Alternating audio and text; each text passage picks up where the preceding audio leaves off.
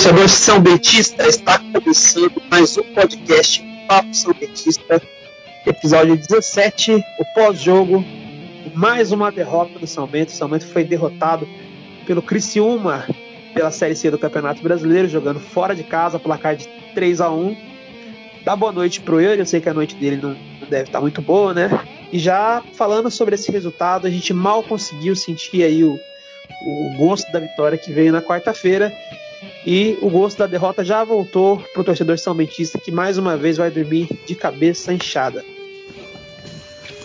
Boa noite, Michael. Boa noite ao amigo torcedor que, assim como a gente, mais uma vez se lamenta por, por mais essa derrota na Série C. A terceira em três jogos. É, não tá fácil a situação, né? Não tá fácil. Mais um jogo que a gente é, não merecia a derrota da forma como foi, mas um jogo que a gente faz as coisas do jeito certo. Mas é, pontos cruciais do jogo, né? Acho que principalmente, pelo menos para mim, a falta de um lateral foi decisiva nesse resultado, né? E como a gente vai falar mais para frente, em outros resultados também, a maioria dos gols que tomamos foi por falhas de laterais. É, mas a questão é que a, a gente começa a se complicar na Série C e, e, precisamos abrir o olho, senão daqui a pouco pode ser tarde demais, né? É, cara, eu acho que é, é muito, muito complicado falar sobre merecer ou não merecer o rebaixamento, né? É, o perdão, o, a derrota, né? É, porque assim, a gente fala que assim, jogou bem, teve chances, né? geralmente a gente fala que não mereceu, mas pecou em situações é, que assim, acaba merecendo a derrota nas situações onde pecou, entendeu? É, acho que a impressão que fica é, de novo, de que dava, né? É, já começando a fazer o meu comentário do que eu achei do jogo, né? É, eu, eu, na verdade, eu gostei de muita coisa desse jogo, por incrível que pareça. Eu tô vendo é, a imprensa, os torcedores, na sua grande maioria, bastante irritados, assim. É, eu vi gente falando de sinal vermelho, assim, alerta vermelho, né? E o pessoal está bastante preocupado. Eu confesso que, apesar de, do resultado, eu estou um pouquinho mais, é, um pouquinho mais, um pouquinho menos é, descontente com o time, comparando principalmente com o jogo contra o Brusque, onde é, ali eu fiquei bastante preocupado pela atuação do time, pela diferença técnica que o, que o time mostrou do adversário. E hoje, é, algumas coisas do time preocupam, como você falou, as laterais, né? Mas é, tem coisas boas no jogo de hoje. Eu, inclusive, por exemplo, não sei você, cara, mas eu hoje entendo perfeitamente o Edson Vieira. Assim, o que ele tentou fazer, o que ele se propôs a fazer, e não acho que esteve errado, entendeu? É, a gente falou aqui no podcast, Roberto Cavalo é um treinador que gosta de jogo reativo, mesmo quando joga em casa, não nem que gosta, né? O Roberto Cavalo só sabe jogar assim. Todos os times dele jogam assim. E toda vez que o, um time do Roberto Cavalo tentou propor o jogo, geralmente ele, ele acaba perdendo o jogo, né? Então o próprio treinador já percebeu isso. E mesmo enfrentando um time inferior dentro de casa, ele costuma tentar dar a bola e jogar de forma reativa. E nós falávamos no podcast: olha, se o São Bento é, também tentaram um jogo reativo parecido com o que foi contra o Atibaia, a gente provavelmente vai conseguir ter, é, vai conseguir, no mínimo, né, evitar que o time deles consiga produzir alguma coisa e vamos ter o contra-ataque, que funcionou contra o Atibaia, né? Então, ele. Eu tinha até medo de que pudesse vir de, de uma maneira diferente quando o, o Yuri me mandou no WhatsApp a escalação. Eu, a princípio, não gostei, que mudou o esquema de jogo, entrou com três volantes, né? E temia por isso, né? Nossa, deu tão certo contra o Atibaia, por que, que a gente vai jogar diferente? Mas, a, a, apesar das alterações ali de tirar o jogador, né? Tirar um, um dos meio-campistas, eh, em vez de ter um armador, ter um volante, né? É, apesar disso, a proposta era a mesma, né? E o São Bento marcou tão bem quanto no começo do jogo, né? tão bem quanto o jogo contra o Atibaia. É, o São Bento conseguiu é, fazer com que o Criciúma ficasse sem saída. A gente percebeu que o time deles não conseguia é, criar nada, ficava tocando a bola de lado. Até teve momentos que o time do Criciúma, além do começo do primeiro tempo ainda, entregava, literalmente entregava a bola para o time do São Bento, tentando encorajar o São Bento a, a propor o jogo e tentar é, e ver se não conseguia um contra-ataque, porque é assim que eles sabem jogar, né? O São Bento não caiu muito na pilha. é, se manteve ali fazendo seu jogo reativo e o jogo reativo começa com uma, uma boa defesa, uma, uma marcação é, compacta, as duas linhas fazendo aquele jogo perfeito, de maneira que o adversário não consiga criar nada. E na minha opinião funcionou muito bem, até vir a falha individual, que para mim, aí como eu acabei de elogiar o Edson Vieira, o esquema, aí a falha para mim é na insistência, mais uma vez com o Alan Vieira, eu não acredito que é o 17º episódio, a gente ainda está falando de Alan Vieira aqui, mas é aquilo, né? Vencemos o último jogo, não tivemos críticas é, para fazer do, do Alan Vieira, porque ele não jogou, né? E, e agora, novamente, é só o Alan Vieira estar em campo que a gente tem sempre uma dor de cabeça com ele.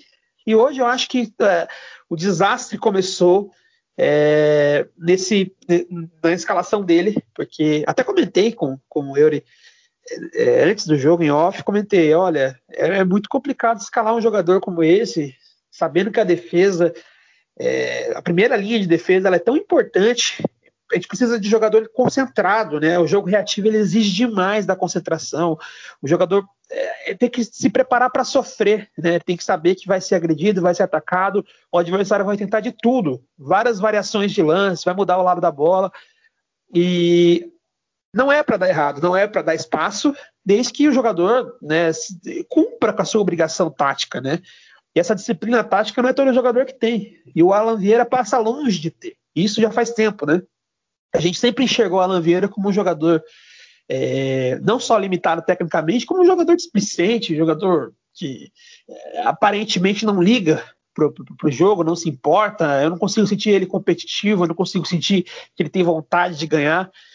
E muito menos um jogador atento, concentrado, defensivamente até tecnicamente um jogador ruim defensivamente falando, né? E a gente tinha jogado com o Sedensky, que eu até falei que não gostei tanto dele no último jogo, o Euro discordou, mas eu não entendi, né? Aí o Alan Vieira não vai para o jogo no, na quarta-feira, talvez sendo poupado, né? E aparece nesse jogo que seria muito mais complicado, enfrentando um time forte, né? Um time grande, um clube grande é, fora de casa, mas apesar, né, falando um pouquinho do Criciúma, apesar de dessa camisa pesada, de ser um dos favoritos, né, na, na competição, eu não achei o time do Criciúma bom. Eu, é isso que eu acho que talvez doa mais no torcedor de São Bento. Eu achei o time do Criciúma lento, o time do Criciúma é, com jogadores tecnicamente inferiores ao do São Bento, muito pouco criativo, praticamente não conseguiu criar nada, né? É, o time do, criativo, do, do Criciúma tropeçando na bola, é, sem saber o que fazer. Muitas vezes você vê, você via os jogadores do, do Criciúma olhando para o treinador, para os bancos de reserva, porque eles não sabiam o que fazer, né, com, com a postura do São Bento. Então, é, falamos do time do Criciúma, o quanto limitado era no, no, nosso podcast de análise dos elencos, e agora se confirmando, né? O time deles tem uma vitória e um empate na competição, né? Tinha quatro pontos, foi a sete agora. É um time bem posicionado, deve ter assumido inclusive a liderança, né? Com sete pontos. Mas não sei, não posso falar pelos outros jogos, mas uh, por hoje é um time ruim, assim. Eu, na minha opinião, São Bento tem um time melhor que o do Criciúma no papel. E, e a gente vendo esse desenho do jogo, né, sabendo que o time deles era limitado, tinha dificuldade para criar, tentava jogar reativo na marra, o jogo era lá, né? Então, é, eles teriam aquela obrigação do mandante de, de tentar propor o jogo. E, e aí acontece o, o primeiro lance né, que, que muda todo a partida, né? O, o Alan Vieira sobe para o ataque no lance, não volta. O Juan é quem tenta cobrir ele, volta correndo lá do ataque para tentar impedir que o jogador do, do Criciúma que foi lançado invadisse a área e saísse de cara com o Macanhã. E aí a transmissão que a gente viu pela internet estava muito ruim, não dá nem para dizer se foi ou não foi o pênalti. Acredito que tenha sido pelo, pela situação do, do jogador do Criciúma que sairia de frente para o gol, muito provavelmente marcaria o gol e não teria motivo para se jogar. O Juan também não reclamou muito. É, mas aí acontece o pênalti, sai o gol e gol do Agenor, goleiro que cobrou, né? E até eu falava com, com ele no privado, falava, olha, cara, Acho que agora não dá mais, a gente sabendo que o cavalo sabe se defender bem, né? como é que a gente vai fazer? Porque entramos com essa proposta de, de de não perder, né? De, de, não tomar o gol. E o Bento começou a tentar propor o jogo e, surpreendentemente, começou a, a criar bem. Assim, teve algumas chances é, logo em seguida de, de, conseguir o um empate, chances claras, né? Tem uma cabeçada do Bambam que passou muito perto. E o Criciúma, é, sonolento, é, tentando sentar em cima do resultado, tentando já começar a cozinhar o jogo. E eu, inclusive, é até engraçado, eu mandei uma mensagem pro, pro meu no WhatsApp falando justamente isso, comentando e fazendo esse comentário sobre o time do Criciúma estar segurando o resultado, e bem no momento que eu mandei a mensagem, somente chegou o gol de empate, daí eu falei, olha, eles vão tomar o um empate, e tomaram, porque o São Bento subiu as linhas, foi para cima, começou a querer propor o jogo, rapidamente conseguiu triangular ali facinho, né, o, o Bambam fez um, uma jogada de pivô muito, muito boa com o peito, e o Fábio Bahia chutou de fora da área, né, é, não tinha ninguém na frente, estava livre, ele conseguiu fazer o gol, e conseguimos um empate. E isso era um cenário ideal para o São Bento, é, que conseguia voltar a trazer o Criciúma para a obrigação de, do resultado, de como mandante, que tem que ganhar, tem que propor jogo. Poderíamos voltar para o nosso jogo reativo. E isso foi bem próximo do intervalo, né? Chegamos ali no intervalo do jogo. O São Bento até teve algumas chances ali de virar o jogo ainda no primeiro tempo, né? Mas aí saiu para o intervalo com um empate e e era um cenário ideal, né, para que a gente conseguisse a, virada no segundo tempo. Eu, particularmente, se fosse técnico de São Bento, assim como o Edson Vieira, voltaria reativo, de novo, é, visando ali, de repente, ajustar a marcação ainda mais para que o, não corresse o risco de sofrer o segundo gol. E sabendo que no futebol é isso, né? Depois dos 30 minutos ali do segundo tempo, geralmente é, o time mandante se desespera, se alça um pouco mais para o ataque, e aí vai, teria muito espaço, poderia sair o gol da vitória do São Bento. E, na verdade, foi um pouco disso, né? Até achei que o São Bento errou um pouquinho é, na saída de bola, quando você joga em transição, é sempre importante não dar muito chutão, né? Você, o adversário perde a bola no, no campo de ataque, você sair tocando para acertar dois ou três passes ali que, que, a marcação vai estar muito em cima, mas depois, normalmente, você já tem é, o próximo jogador, o terceiro jogador a receber a bola, geralmente é um jogador livre e que vai conseguir carregar a bola em velocidade. Então o São Bento tentando fazer isso e errando muito, talvez até pela falta do jogador armador, do meio armador, né? Só tinha volante no time e o time não estava conseguindo ali fazer saída. Então muitas vezes o Criciúma vinha, não tinha espaço, perdia a bola e o São Bento tentava sair jogando e devolvia a bola para o Criciúma, né? Então isso foi a parte ruim para mim no segundo tempo. Mas marcando estava funcionando, né? Tava, o Criciúma não estava conseguindo criar nada. No primeiro tempo fez só o gol de pênalti, no segundo tempo também não conseguia levar perigo nenhum, né? E aí vem mais um lance, né? É, aos 27 minutos do segundo tempo. O jogo já caminhando para chegar naquele estágio que eu comentei, que o Criciúma se desesperaria e Bento teria mais espaço.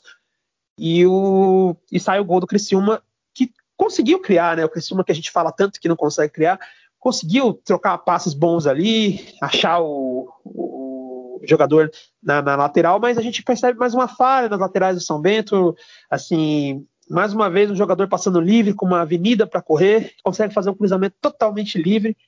É, o que não pode acontecer num time que está marcando, né, que está se propondo ali a não tomar o gol, principalmente, principalmente o empate não era mau negócio. Né? E esse segundo gol do Criciúma é determinante, ele é um balde de água fria quando você joga é, dessa maneira, quando o Edson Vieira chega nos jogadores e, e provavelmente falou o que eu estou dizendo aqui, que eles iriam se desesperar, vamos segurar o 0 a 0 o 1 a 1 né, perdão, e depois vamos conseguir o gol é, numa bola. E aí, quando os jogadores estão, tá dando tudo caminhando para aquilo, né? Mais de 27 minutos com as coisas caminhando para aquilo.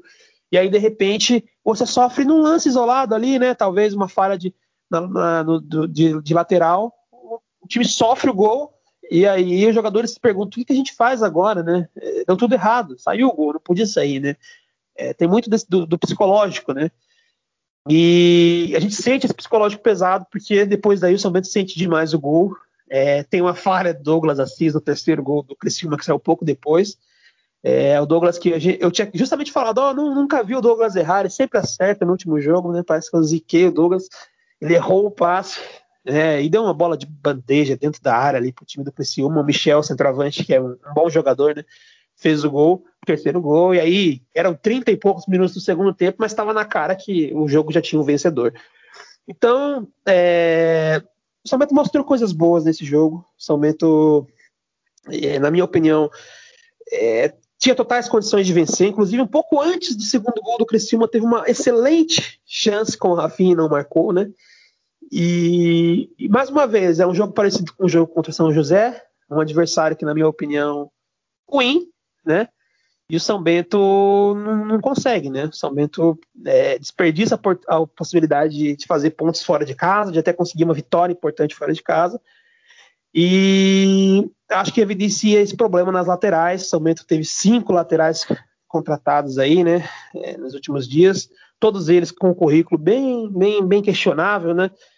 E esses jogadores chegaram, nenhum deles vem se acertando, o Misael não se acertou, o Ferrugem foi sacado do time da, aí, né, que estava jogando na Série C. O Misael foi quem jogou hoje, o Alan Vieira não deu certo, o Sedensky não deu certo no último jogo também. E o São Bento vem sofrendo com gols pelas laterais. Hoje, mais gols né, do Criciúma e praticamente isso decidiu o jogo. Sua opinião aí, cara, sobre o jogo, sobre como o time jogou. Você também vê dessa forma? Você acha que, que o time realmente foi muito mal e, e mereceu tanto essa derrota assim? Cara, eu acho que eu podia ratificar tudo que você falou, a gente fechar o episódio aqui e fazer um episódio bem mais curto, porque, assim, você retratou aí perfeitamente minha opinião. É, para mim, o Edson Vieira foi um, um, destaque positivo do São Bento hoje. Se teve algum destaque positivo, além do Fábio Bahia, né, que sempre ali pela sua raça, pela sua dedicação, acho que, que sempre vale a menção a ele. Mas o Edson Vieira foi muito bem hoje. Eu acho que é, quando a gente falava né, antes do jogo sobre a escalação, até falei no, que eu tinha gostado da escalação, até estava sentindo que a gente podia conseguir alguma coisa legal, porque ele, ele adotou totalmente a proposta reativa, né? Colocou mais um volante, jogando três volantes. E ele pegou o espírito. É, o Criciúma, no começo do jogo, tentou propor o jogo, tentou vir para cima, não conseguiu, não, não, ofereceu qualquer risco pra gente. É, como você falou, né? A gente até comentou isso também. Eles simplesmente entregaram a bola ao nosso pé. Eles largaram e toma, somente cria o jogo. E aí ficou ali uns 5 minutos, nenhum dos dois times querendo criar, nenhum dos dois times querendo propor o jogo. E o Criciúma acabou tomando a iniciativa de novo. É, e se manteve assim, né, cara? É incrível como a gente não, não sofreu risco. O jogo, até então, o jogo via correndo bem tranquilo, aquele 0 a 0 Um empate que não seria ruim, um empate lá em Criciúma seria uma, um resultado legal. É, mas aí, ele tinha que aparecer. Eu acho que ele adora ser citado no nosso podcast, não é possível, ele adora ser citado pela torcida, porque ele não pode fazer uma partida discreta, sem falhar, sem errar. Simplesmente bola na, no, no, no, ataque do Criciúma ali do lado direito, na, na, nossa defesa ao lado esquerdo.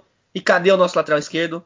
Não sei aonde estava, não sei o que estava fazendo, mas na posição dele ele não estava. É, incrivelmente, mais uma vez, uma menção nada honrosa para Alan Vieira, que largou o time sozinho ali na lateral esquerda. É, e ali o Juan teve que acabar matando a jogada, né? como você falou, a gente não deu para ver exatamente a jogada, porque travou bem na hora. Mas aparentemente foi um foi pênalti, né? O Juan não tinha muito o que fazer, até porque não tem aquela habilidade defensiva. É, e aí o gol do, do Agenor, que bateu muito bem o pênalti também, sem chance para o Macanhã. E aí a gente já meio desanimado, né? A gente já sabendo que, que o jeito era não tomar gol que a nossa melhor chance lá em Criciúma era não tomar o gol, que a gente tinha boas chances de não sofrer gol do Criciúma.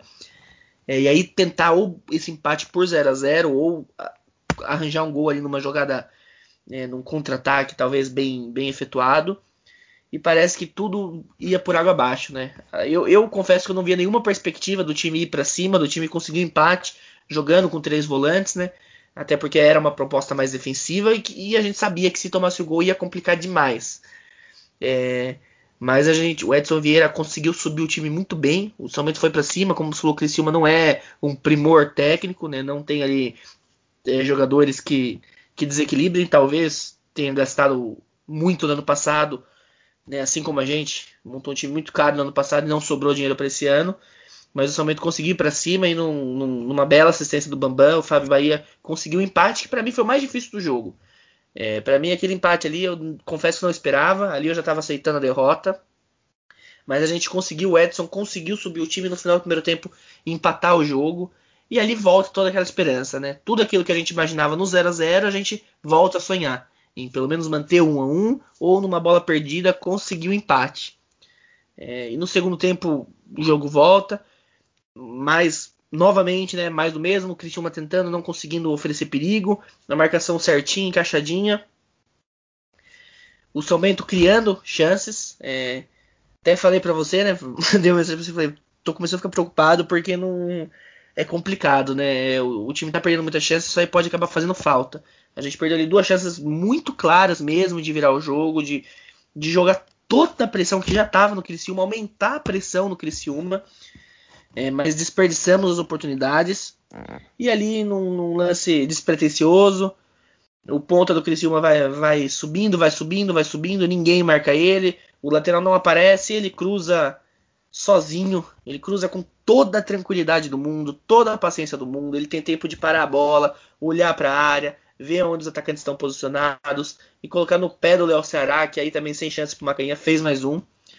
E ali tudo já ruiu, né? Ali o time já fica mais nervoso, ali o time fica mais desesperado, é o normal, né? Conseguindo um resultado legal, perdendo chance de gol e aí toma o gol. E ali o terceiro gol já um, um, um lance tentávamos sair com a bola, Douglas Assis acaba errando na saída, entrega no pé do atacante, mais um, um, uma falha individual. Então, assim, o Edson Vieira, acho que ele fez tudo da forma como devia ser feito exatamente. É, mas as falhas individuais atrapalharam, né? O treinador ele não pode contar com essas falhas individuais, ele não sabe o que vai acontecer. Para mim, como você falou, um erro do Edson Vieira. O Edson Vieira teve um erro no jogo de hoje, escalar o Alan Vieira, que, que tomou o primeiro gol. De resto, ele fez o que podia ser feito, ele fez até de maneira primorosa ali, conseguindo no, no mais difícil, que para mim pelo menos foi o empate, né? Que era algo que eu não esperava. E complica a nossa situação. É, é bem difícil agora, né?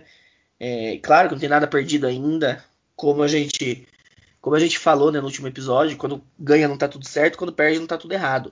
A atuação do time foi certinho. O time como um todo o time, se a gente pegar análise, fazer uma, uma análise uniforme da, do, do, do plantel, o time foi bem. O time marcou bem, o time conseguiu ali quando precisou atacar, né? Mas chances claras desperdiçadas. É, e na defesa ali, falhas pontuais também. A gente vem na cabeça novamente, a gente rememora o filme da Série B do ano passado. Então é um pouco traumático, né? É, mas claro que não tem nada perdido. O time vai mostrando uma evolução dentro de campo. Só que é preocupante os resultados não virem. Assim como a gente é, fez uma atuação é, razoável contra o, o, São José, né? o Busca não, porque contra o Busca a gente foi muito mal mesmo, eles dominaram a gente. Mas contra o São José e hoje a gente fez uma partida boa, acho que dá para se considerar, uma partida até do nível do adversário, se não melhor e o resultado não vem. Então começa a preocupar, porque na Série B a gente viu muitos jogos assim, né? A gente tendo chances de, de, de pontuar e não pontuando. É, de fato, parece que a, a, gente já chega aí.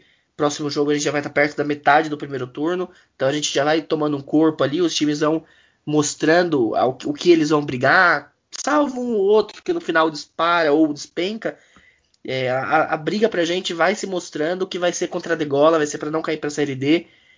Então acho que a gente também tem que agora não abrir mão da série 2, né, como eu tinha falado que eu preferia focar na série C do que na série 2, porque sem dúvida eu acho que a série 2 é o nosso é o nosso melhor a nossa melhor perspectiva de acesso, conseguir uma boa cota para o ano que vem para montar um time competitivo.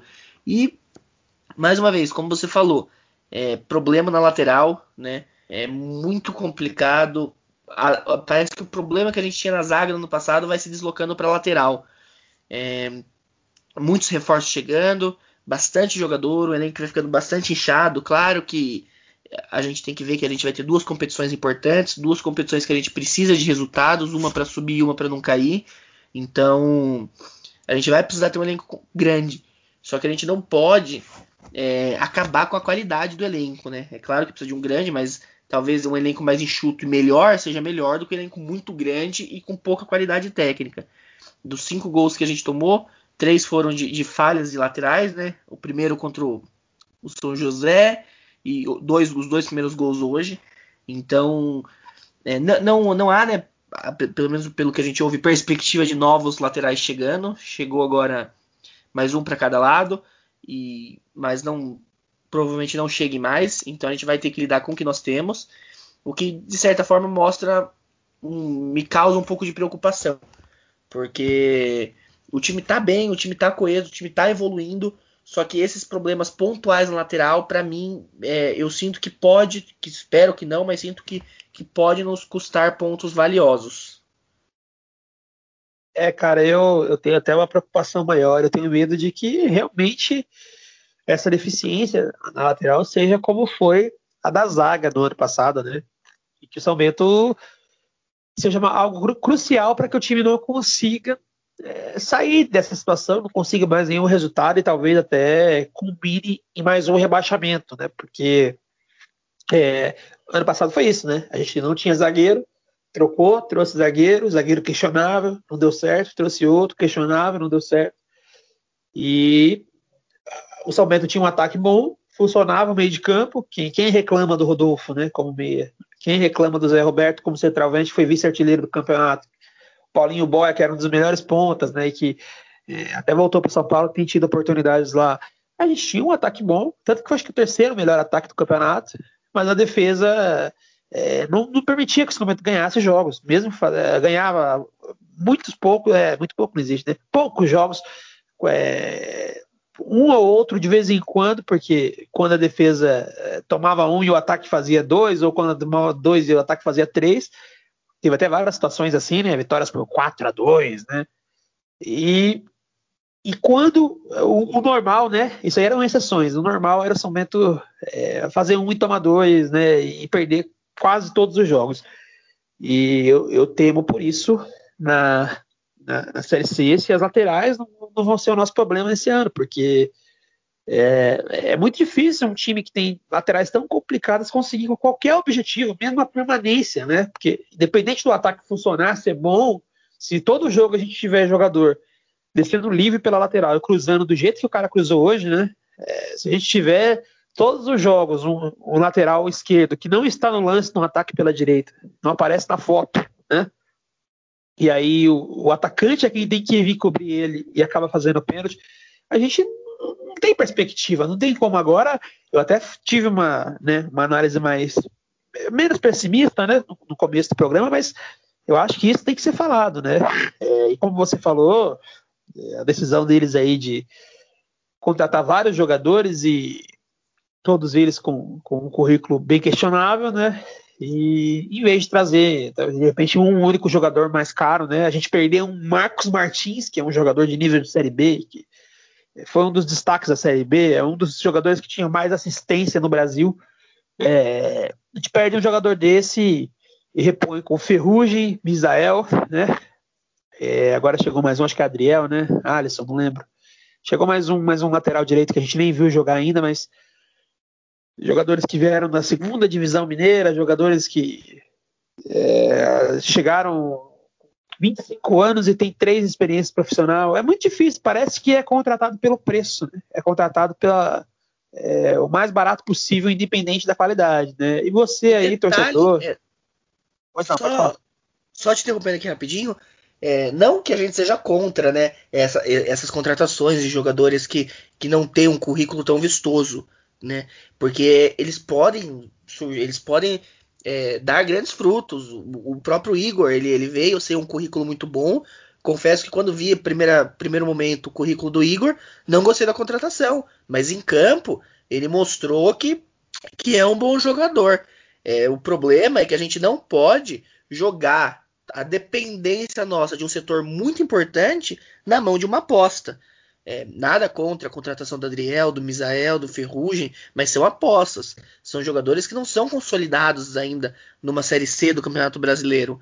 Então você não pode simplesmente largar a, a lateral direita na mão de uma aposta. Né? É interessante você ter apostas no elenco, é interessante você ter jogadores mais baratos que podem se destacar, mas sempre com alguma garantia, sempre com outro jogador que, caso essa aposta não dê certo, um outro jogador vá dar conta do recado. É, cara, assim, ainda que apostas, é, é bom você ter alguém que você conhece e traz para ser o titular. Assim, você ter apostas é, é interessante.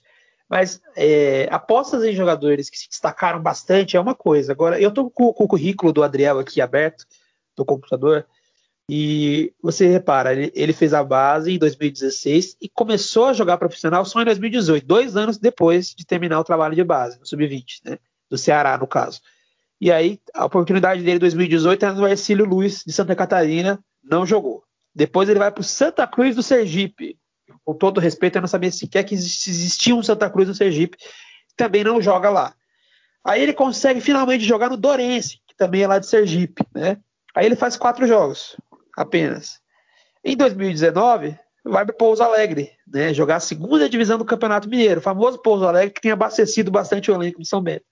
E lá ele faz cinco jogos, né? Nenhum gol. Então ele tem nove jogos na carreira. Aí você fala, não, mas o menino é novo. Não, ele tem 24 para 25 anos, pessoal. Aí você me diz que isso é uma aposta? Eu não sei, eu acho que não, apostou no quê, né? Nesses nove jogos ele foi incrível para merecer uma Série C de Campeonato Brasileiro. Ele só jogou, né, com todo respeito, Campeonato Sergipano e segunda divisão do Campeonato Mineiro e pouquíssimos jogos. Como é que, assim, eu não vi o Adriel jogar, eu espero muito que ele cale minha boca, seja um, resolva o problema da lateral de São Bento. Mas é muito difícil olhar para isso aqui e, e, e conseguir ter esperanças, né? Inclusive o currículo do Misael e do Ferrugem eram um pouquinho melhores, né? O do Adriel é, é, é, bem pior. E eles já não deram certo, né? O Misael até um pouco melhor do que o Ferrugem, mas muito longe ainda, né? Assim, é muito complicado. O Ferrugem mesmo, né? Vem com aquele status todo e, e vindo de um time bom, do Monte Azul, né? E, assim, em campo, perdeu a vaga para o Misael, que estava sendo reserva no RT, né? Então, assim, é muito complicado. É, muitas vezes, assim, o meu medo é isso, é que o São Bento esteja, esteja contratando por, por, preço, o mais barato possível, me encher de jogador, porque se lesionar tem jogador no elenco, sabe? o meu medo é que seja isso. E aí, é, dane-se o, a qualidade, né? Assim, dane-se se, se tem condições de jogar uma Série C porque a Série C, para muitos jogadores, ela é, é, o ápice, né? É, muitos jogadores aí que estão na Série 3, na Série 2, e querem uma possibilidade de jogar um campeonato nacional, até uma Série D, né? Os que se destacam conseguem vaga no cenário nacional.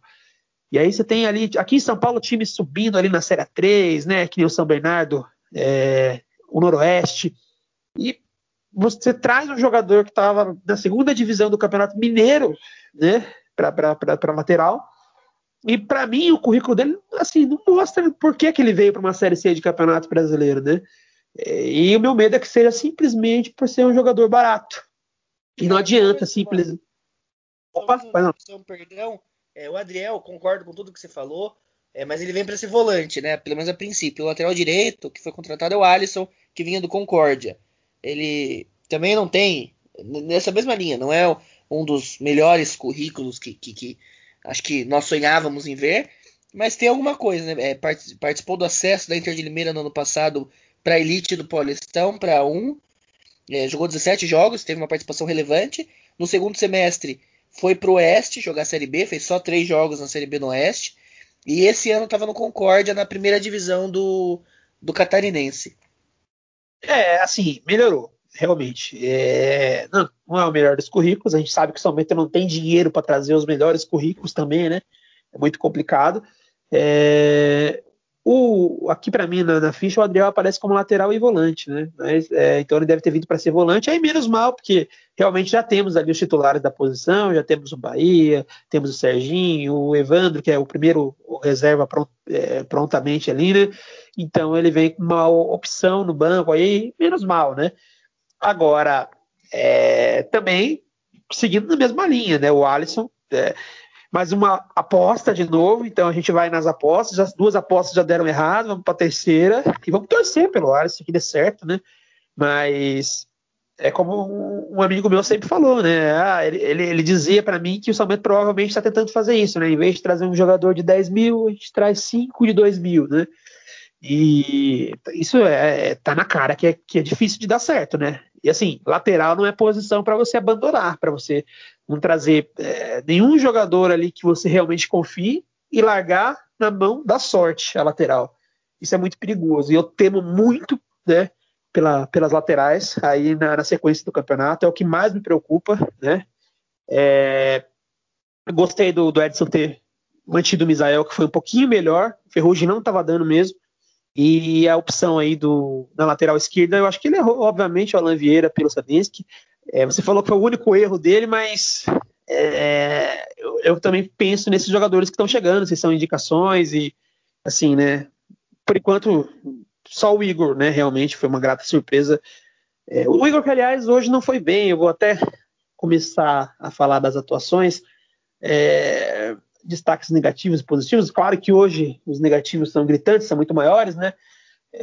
Batido falar do Alan Vieira, displicente, desconcentrado, culpado no, lance do primeiro gol, né? Não sei porque o Alan Vieira tá jogando ainda, o que ele quer do São Bento. Na minha opinião, eu falei isso lá no grupo do, do São Bento. Para mim, o Alan Vieira poderia é, ser dispensado. É, eu, eu, estaria de acordo em pagar aí o, o restante do, do contrato do Alan Vieira, simplesmente para a gente se ver livre deles é, tá atrapalhando, tá prejudicando, né? É, o Evandro hoje para mim também começou o jogo titular, teve oportunidade, não foi bem, estava mal, errando muito passe. O Igor estava muito sumido na partida, achei bastante estranho isso. Ele é um jogador muito participativo aí nos últimos três jogos. Tinha bastante esperança nele nesse jogo, por ele ser um jogador que estava com físico complicado nos primeiros jogos e, e talvez agora estivesse melhor, mas é, me surpreendeu negativamente, não foi bem desapareceu do jogo. Até o Juan também, bastante abaixo do, do que a gente costuma ver do Juan. É... O Douglas dá para citar pela falha, mas eu achei que ele foi bem no restante do jogo. Foi a falha individual. Claro que, né? Campeonato Nacional, tudo que a gente passou ano passado com falha individual, né? Não tem como. Ah, não, tudo bem, não. Assim, é uma falha grave, terrível e custou o, o fim do jogo ali. O São Bento até teria um, um uma bafa no finalzinho para tentar um empate, não teve por causa da falha do Douglas. Mas não dá para dizer que a atuação dele foi de todo ruim, né? É, tem um pouco de crédito o Douglas Assis, mas é, precisa ser citar essa falha, né? Achei também é, que o Guarujá entrou muito mal, foi péssimo, é, bastante imaturo, como eu sempre falo. Às vezes ele até tenta, vejo que ele é esforçado, ele quer ir para cima da marcação, ele quer, ele quer passar entre dois jogadores do Criciúma e, e assim também prejudica a jogada de ataque. Eu vi no grupo do São Bento lá que a torcida tá toda com, com bronca do Guarujá. Não tá mais colando a ideia do Guarujá, não tá dando certo.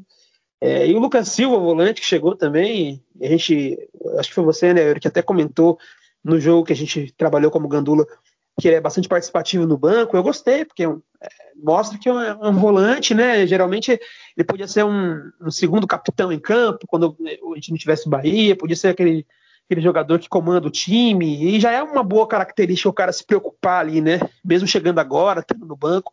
Mas foi mal, pesado pra caramba, lento, deu tudo errado. Não, não foi bem também, não. Para dizer alguma coisa de positivo, eu vou dizer o Bahia, que marcou o gol e estava ligado e, e, dando os botes dele, como sempre, e o Bambam, que é, deu assistência para o Bahia, num trabalho muito bom de centroavante, também senti ele bastante ligado no jogo, mas nada demais, só para dizer algo de positivo é, do, do, time do São Bento. Então, é complicado, cara, é, sobre o que você falou aí sobre possibilidade de rebaixamento. Eu ainda acho que tem tempo, mas é, é complicado porque a gente teria 18 rodadas, 54 pontos, né, para fazer 21, que é a conta para não cair. E agora a gente tem só 45 pontos para fazer 21. Se passaram três rodadas e o time não saiu do zero. O G4 disparou completamente, né? Vamos começar aqui um, um giro da rodada já para a gente falar é, sobre o, o, campeonato, a situação do São Bento, como que fica agora. Mas então o G4 disparou, né? O Criciúma foi a 7, o primeiro time é, que aparece no G4, né? O quarto colocado já tem seis pontos, o São Bento não tem nenhum, então eu falei no último episódio o quanto que é difícil você tirar seis pontos num campeonato de Série C, né? Que tem muitos empates. Então, a situação de classificação já subiu no telhado, já ficou muito complicado. Claro que tem 15 rodadas ainda, mas precisaria de uma. O São Bento já criou uma situação de ele precisa de uma arrancada, como aconteceu na Série C. Na, perdão, na Série A2, né? E na Série C é muito mais complicado de fazer isso, os times são né, bastante qualificados. É, os times vão jogar somente uma vez por semana, então eles vão se concentrar muito naquele jogo, São Bento tem que dividir a atenção. Então, muito complicado, né? São Bento para a questão de classificação. Para rebaixamento, ainda é possível, mas assim, são dois pontos já, né? O penúltimo colocado, que é o Boa. Então, assim, talvez uma vitória já não baste para sair, porque né, se o Boa Esporte e Londrina, que tem dois pontos, empatarem seus jogos, talvez ali já no, no saldo, que São Bento tem tomado muito gols, né, muitos gols, no saldo não consiga sair mesmo vencendo o próximo jogo. Então, olha a situação que se coloca em três rodadas do São Bento. Né? Falando da rodada, o São José surpreendeu e bateu o Brusque por 1 a 0 voltou para o passe da areia o São José, voltou para a grama sintética e venceu o Brusque, resultado muito surpreendente, né? O Volta Redonda venceu o Tombense 2 a 0 Tombense que a gente falou muito bem no time do Tombense, mas é, goleou na última rodada, mas é, só tem três pontos, é, venceu apenas um jogo, perdeu os outros dois. O Ituano empatou com Londrina dentro de casa, placar de 1 a 1 o, o Boa Esporte empatou com o Ipiranga também por 1 a 1 e hoje o São Bento perdeu no Criciúma 3 a 1 Cara, a briga é para não cair mesmo, então? É, é cedo para analisar, né? Mas tudo vai, vai, vai se desenhando para nossa briga ser para não cair. É, a, a, manutenção na Série C se mostra como um, grande objetivo agora para E cada jogo começa a se tornar muito importante. Né? Eu não gosto de falar que cada jogo vai se tornar uma final, que a gente não tem boas lembranças dessas palavras, né? Mas é, não podemos mais perder pontos bobos. Próximo jogo a gente já pega o Ipiranga aqui em Sorocaba na quarta que vem, né? Um jogo que seria no domingo, mas como vamos ter jogo nesse mesmo dia pelo Campeonato Paulista da 2, o jogo contra o Ipiranga foi adiado para quarta-feira que vem às 16 horas. É, o Ipiranga é um time que, diferentemente do que esperávamos, vem muito bem. É, é um time que conquistou pontos importantes, já está com quatro pontos na tabela. Então, não vai ser um adversário fácil. É, mas a gente não pode mais perder ponto. A gente vai jogar em casa, a gente vai jogar no, no gramado que a gente está acostumado. É, e se a gente quiser brigar por alguma coisa, brigar pela permanência, brigar por algo a mais, é, a gente não pode pensar em qualquer resultado que não seja vitória. Com todo respeito ao Ipiranga, mas o jogo em Sorocaba, depois de três derrotas seguidas, a situação vai se complicando e a gente não pode pensar em perder ponto na nossa casa. Então, é cedo para falar o que a gente vai, qual vai ser nossa nossa briga no campeonato, é cedo, mas tudo vai indicando que a nossa briga vai ser lá embaixo.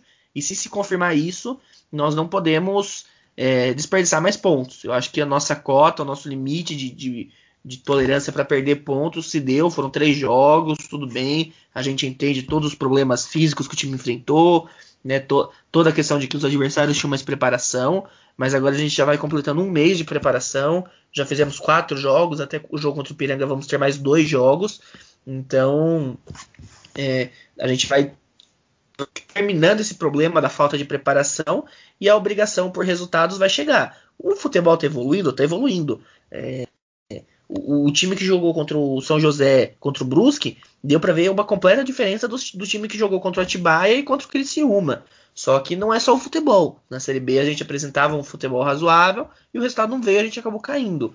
Então a gente precisa começar, nem que seja para jogar mal. Se for para jogar mal e conquistar os pontos, que seja assim. Mas os pontos precisam começar a vir. É, assim, eu acho que agora é, o São Bento se colocou numa situação onde até se falava sobre o que priorizar, né, a 2 ou a C, mas agora a situação na CSP ficou de uma maneira que não tem mais para onde correr, né?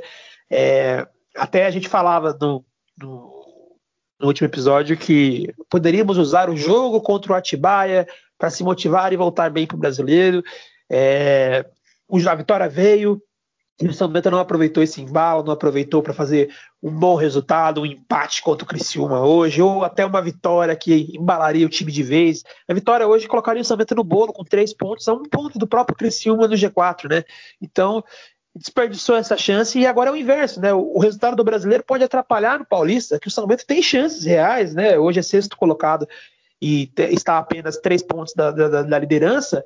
E, e a duas rodadas do fim, o São Bento tem uma tabela legalzinha e no fim poderia até, né, é, tem chance de buscar o acesso no Campeonato Paulista e, é, às vezes é, o brasileiro, é, é, tantas derrotas, três derrotas, coloca o time tanto em xeque, pode atrapalhar, porque agora a gente tem duas partidas pelo Campeonato Paulista, né, já vamos falar disso, o, o Aldax e o Monte Azul, seguidas, né, a gente joga com o Aldax na quinta-feira e contra o Monte Azul no domingo, E agora o São Bento tem que carregar o peso de, dessa derrota, da terceira derrota seguida no brasileiro, né?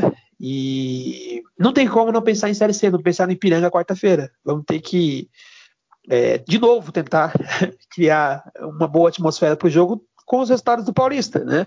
Espero que não aconteça o contrário, que o time não, não se abale no Paulista devido ao que está acontecendo no brasileiro, né? É até difícil. Eu, não sei você, cara, mas eu gostaria nem que nem tivesse esses dois jogos do Paulista, queria que já voltássemos para a Série C, porque me preocupa bastante. Eu não vou conseguir nem sequer sorrir, ficar feliz, né, se a gente conseguir confirmar a classificação, porque é, o brasileiro me preocupa demais, gente. É, é uma, uma, possibilidade de rebaixamento para a Série D, né? Assim, que seria é, acabar com todo o, o, o, projeto que foi feito, que subiu o São Bento tantas vezes seguidas aí, que nos levou na Série B, né? Então, seria destruir tudo isso e até ameaçar nosso calendário nacional, porque teríamos um ano garantido na Série D, que é tão deficitária, mais deficitária até do que a Série C, e depois teríamos que conquistar vaga no Paulista para voltar ao Campeonato Brasileiro. Nem estamos na primeira divisão do Paulista né, hoje, então, assim, é gravíssimo, né? A permanência é o mínimo, e a gente já falou aqui que permanecer na Série C é ficar bem próximo do quarto colocado, provavelmente, né? Que vai se classificar. E não é perdendo três jogos seguidos que, que o time vai, vai entrar nessa linha, né? Então a gente vai precisar de uma arrancada. E o jogo contra o Ipiranga hoje é, virou final. É, eu sei que o pessoal tem trauma das finais do São Bento aí, mas é, tivemos um pouco desse aspecto no jogo contra o Atibaia também, né? Que, que, era um jogo decisivo, que assim era ganhar ou afundar de vez e conseguimos a vitória. Eu acho que é, é desse jeito de novo contra o Ipiranga. Como você bem falou, a gente já fez quatro jogos e vamos fazer mais dois, né? Então vamos ter seis jogos, será nosso sétimo jogo na, após a, a, parada. E não tem desculpa de novo, jogando em casa contra um adversário que provavelmente deve brigar embaixo também. São três pontos o que o São Bento tem que buscar, não tem outra maneira. É, e precisa acordar logo nessa Série C. Mas antes, então, a gente tem é, o Audax, né, pelo Campeonato Paulista. É, inclusive, jogo importante também, porque o orçamento pode conseguir a classificação nesse jogo. E se confirmar a classificação, talvez tenha a possibilidade até de estar tá poupando jogadores na partida contra o Monte Azul. Eu não sei se é a melhor opção, até porque a classificação no Paulista, é, se ela for uma classificação melhor, pode te render um adversário menos forte, vamos dizer assim, né? No mata-mata. É, e até perguntar para você a sua opinião sobre isso, cara. Como é que você vê? A gente tem que supondo que conseguimos a classificação no jogo contra o Audax, é, tem que ir reserva contra o Monte Azul e focar no Ipiranga? Qual é a sua opinião sobre isso? É, cara, eu acho que esse jogo contra o Audax é importante para a gente tentar confirmar nossa classificação matemática, né? Claro que a gente está bem encaminhado, mas é, seria uma ideal uma vitória na né, Osasco, ou até um empate, dependendo do, da combinação de resultados, para se confirmar matematicamente na, na próxima fase da Série 2. E aí eu acho que, inevitavelmente, é, a gente não vai ter como ter tudo. Nosso elenco, é, infelizmente, não é do, dos melhores, né? Temos um elenco bastante inchado, mas pecamos, como já falamos, na qualidade. Então eu acho que talvez o melhor caminho seja, caso consigamos uma vitória é, contra o, Aldax, poupar contra o Monte Azul, mesmo que a gente corra risco de pegar um adversário mais forte, mesmo que a gente decida fora de casa, mesmo que no mata-mata do acesso a gente possa pegar também um adversário mais difícil, é, a gente não, não pode se dar o luxo de, de esquecer a Série C, né? A gente não pode se dar o luxo de focar na, numa boa classificação na 2 e, e, largar a Série C.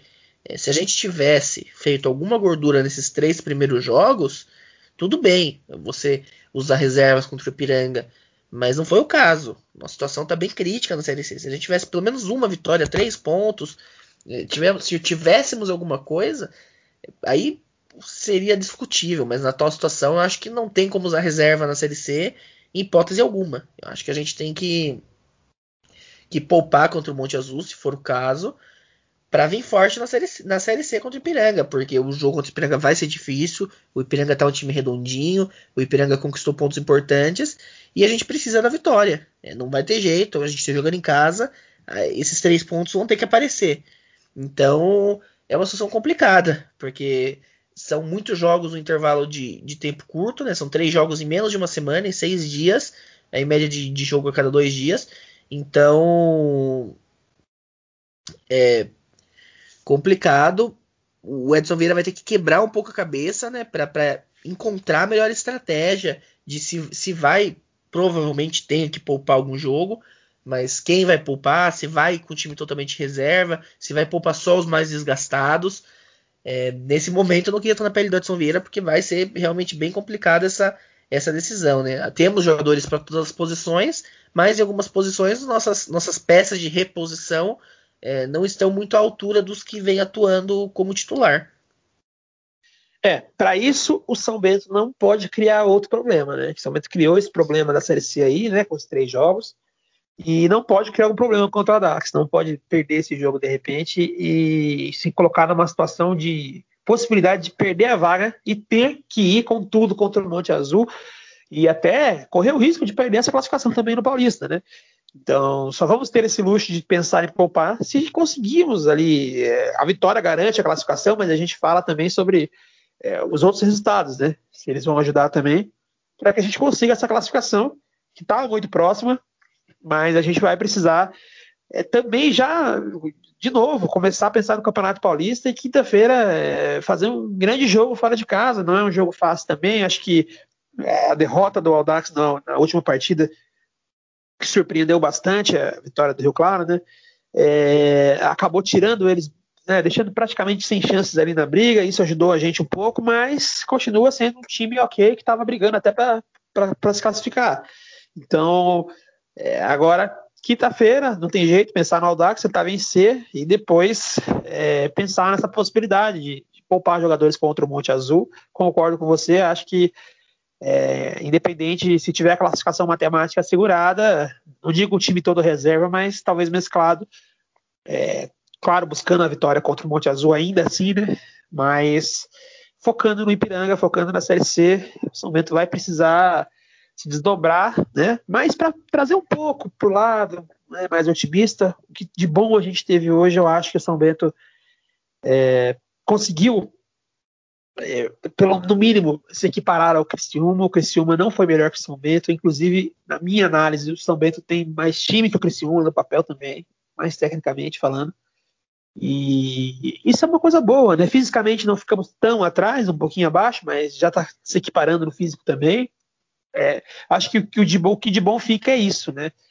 É, a gente olha para esse time e pensa, não, olha, o, o, time compete sim, né? Hoje enfrentamos então o líder, né?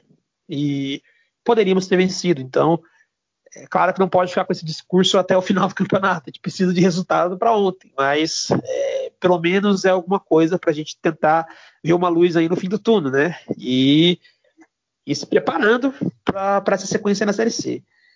Cara, é, então acho que o que mais preocupa é, é são as laterais mesmo é, talvez repetir a receita do que foi feito contra o Atibaia para ver, né? Se bem que lá também teve lateral falhando e teve gol sofrido. Então, mas assim, tentar ver o, as novas opções do elenco, porque eu acho que o que preocupa mais são as laterais, né? E é, o time ter se mostrado, acho que melhor que o Criciúma teve chances é, de marcar outras chances perigosas além do gol que fez, né? E o Criciúma praticamente não teve nada, né? Teve a falha do Douglas o lance do gol que também falha na, na, na, lateral, praticamente não levou perigo em nenhum outro lance. Então, é, só dá para dizer até que foi melhor que o Criciúma, mas saiu derrotado de novo. Então, o que fica de bom é essa paridade que teve contra um líder do campeonato, mas o que fica de preocupante é a situação das laterais. Vamos ver como vão resolver isso daí, né? Vamos torcer pelos que ainda não jogaram. Bom, cara, encerrando então o episódio de hoje, é, agradecer por ouvinte é, pela audiência, por escutar a gente aí sempre. Tem um pessoal bastante fiel que está sempre escutando, a gente observa bastante dos números aí, pessoal que dá like, que comenta. Agradecer a todos vocês, que continuem, né, para que a gente continue motivado a continuar aí com o projeto. E boa noite para você aí, Yuri, cara. Tenha uma noite menos turbulenta aí e que quinta-feira a gente consiga né, é, virar essa chavinha de novo aí. Boa noite, Maico. Boa noite, meu amigo, amigo 20. E é isso, cara. É, agora é, não tem muito tempo. O bom de, de, o bom de ter muitos jogos na sequência é que não tem muito tempo para lamentar a derrota, né? Então já é virar chavinha, é, é olhar já para o jogo contra o Dax. Se preparar para conseguir um bom resultado. A gente não pode levar esse desânimo da Série C para a Série 2, que a gente vem bem, de cinco vitórias seguidas, é, bem embalado, com boas chances de, de conseguir a classificação. É pensar no próximo jogo, ter o um pensamento positivo, que pese o pensamento positivo não ajudar na prática, é o que nos resta como torcedor, né? É ter pensamento positivo e agora no momento tão crucial que teremos também do, do clube nas eleições, né? Nós temos também um papel fundamental de decidir o futuro do clube. Então, vamos, vamos já começar a analisar as opções para as eleições. É, vamos torcer para que a gente consiga se recuperar ainda em campo na Série C e que a gente consiga é, manter o embalo na Série 2. É, reitero nosso pedido para os amigos curtirem nossas redes, nossas páginas nas redes sociais. Temos Twitter, temos Instagram, temos Facebook e temos YouTube. É, fora isso, meu boa noite a todos e até o próximo jogo. Após o jogo contra o, o Aldax, estaremos aqui novamente. Quem sabe, se Deus quiser, podendo comentar a sexta vitória seguida do São Bento no Campeonato Paulista da 2.